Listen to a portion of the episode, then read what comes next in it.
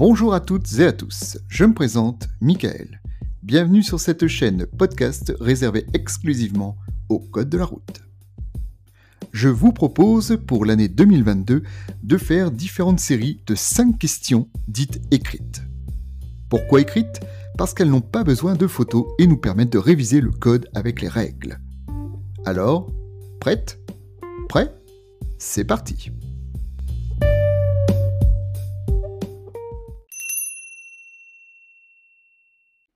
Question 1. Un passager de 18 ans n'a pas attaché sa ceinture de sécurité. Le conducteur risque donc une amende? Oui ou non? Le passager risque une amende?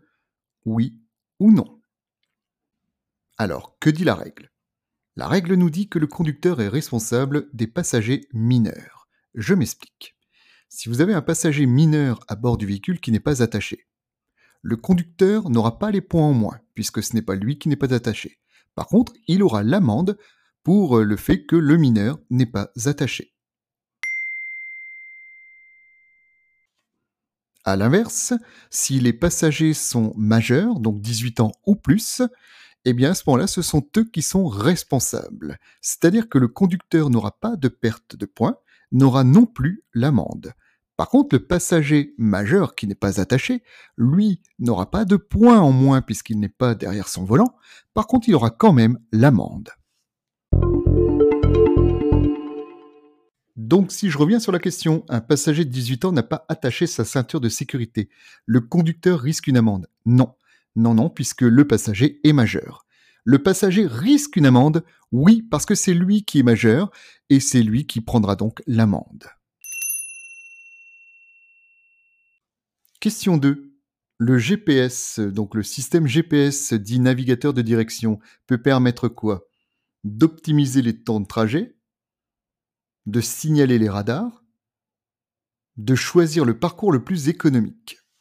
Pour rappel, le GPS donc euh, vous permet de, choisir l'itinéraire que vous souhaitez. Vous pouvez choisir un itinéraire rapide, plus économique, comme vous voulez. Hein, c'est vous qui choisissez. Alors toujours le programmer à l'arrêt, bien sûr. Il peut également vous permettre de faire des économies de carburant, ne l'oubliez pas. Par contre, un système GPS ne vous indiquera pas où se trouvent les radars, mais simplement où se trouvent les zones de danger, donc école, euh, ralentisseurs, etc. Embouteillage également, pourquoi pas, où il pourrait y avoir quelques, des radars, mais pas systématiquement. Donc si je reviens sur la question, le système GPS peut permettre d'optimiser les temps de trajet Bien sûr que oui. De signaler les, radars Ah non, pas du tout. Et de choisir le parcours le plus économique Pourquoi pas, en effet. Question 3.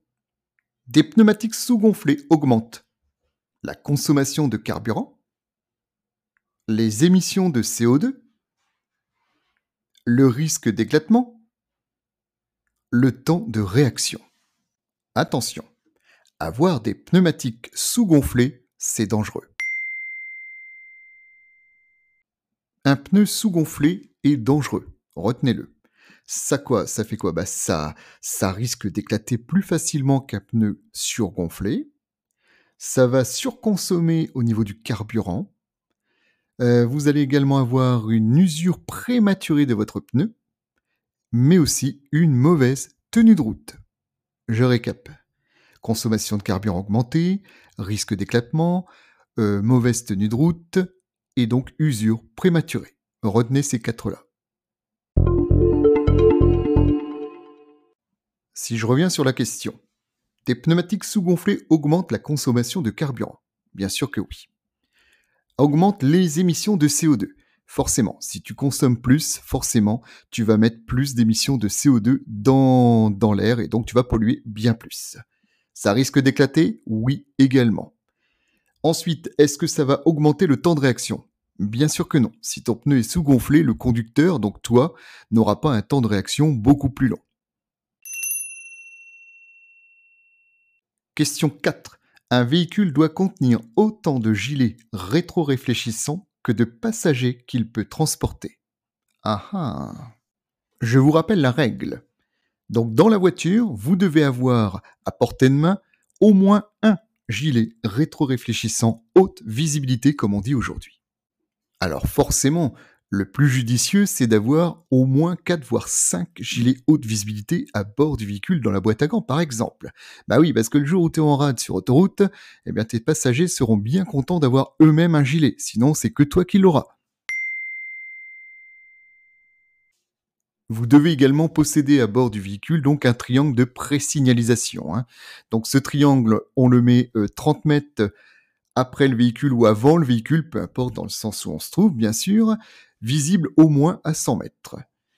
L'éthylotest, attention, l'éthylotest n'est plus obligatoire dans le véhicule.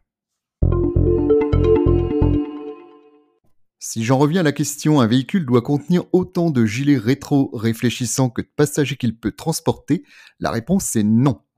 Il, il faut obligatoirement en avoir un, obligatoirement, et pas forcément deux, trois, quatre, même si c'est, euh, disons, euh, plus judicieux. Question numéro 5. L'assurance minimum obligatoire pour la conduite d'un véhicule est la garantie dommage tout accident, la garantie vol incendie, la responsabilité civile. Pour pouvoir rouler, je vous rappelle qu'il faut être assuré. Et le minimum obligatoire pour être assuré, c'est la responsabilité civile. La responsabilité civile permet de couvrir donc les frais liés aux autres, hein, bien sûr, hein, lorsque vous êtes responsable d'un accident. Donc l'assurance responsabilité civile va rembourser les frais de la voiture adverse si c'est vous qui êtes responsable, va rembourser également les frais hospitaliers des conducteurs et passagers autres, que vous, bien sûr, mais elle couvrira également vos passagers. Par contre, si vous êtes responsable, la responsabilité civile ne remboursera ni les frais de votre véhicule, ni même euh, les frais hospitaliers euh, liés euh, à l'accident, par exemple. Donc pour en revenir à la question, l'assurance minimale obligatoire pour la conduite d'un véhicule est la garantie de dommage tout accident. Non, non, non, celle-ci c'est ce qu'on appelle tout risque, ça couvre vraiment tout, tout, tout, tout, tout, hein. vos frais à vous, y compris ceux des autres. La garantie vol incendie. Ben non, non, le minimum c'est pas ça, ça c'est une option en plus. La responsabilité civile, bien sûr, l'assurance minimale obligatoire pour la conduite d'un véhicule, c'est bien la responsabilité civile. Et eh bien voilà les amis, j'en ai fini pour aujourd'hui. Et donc je vous retrouve prochainement sur cette chaîne podcast réservée exclusivement aux règles du Code de la route. En attendant, je vous remercie et à ciao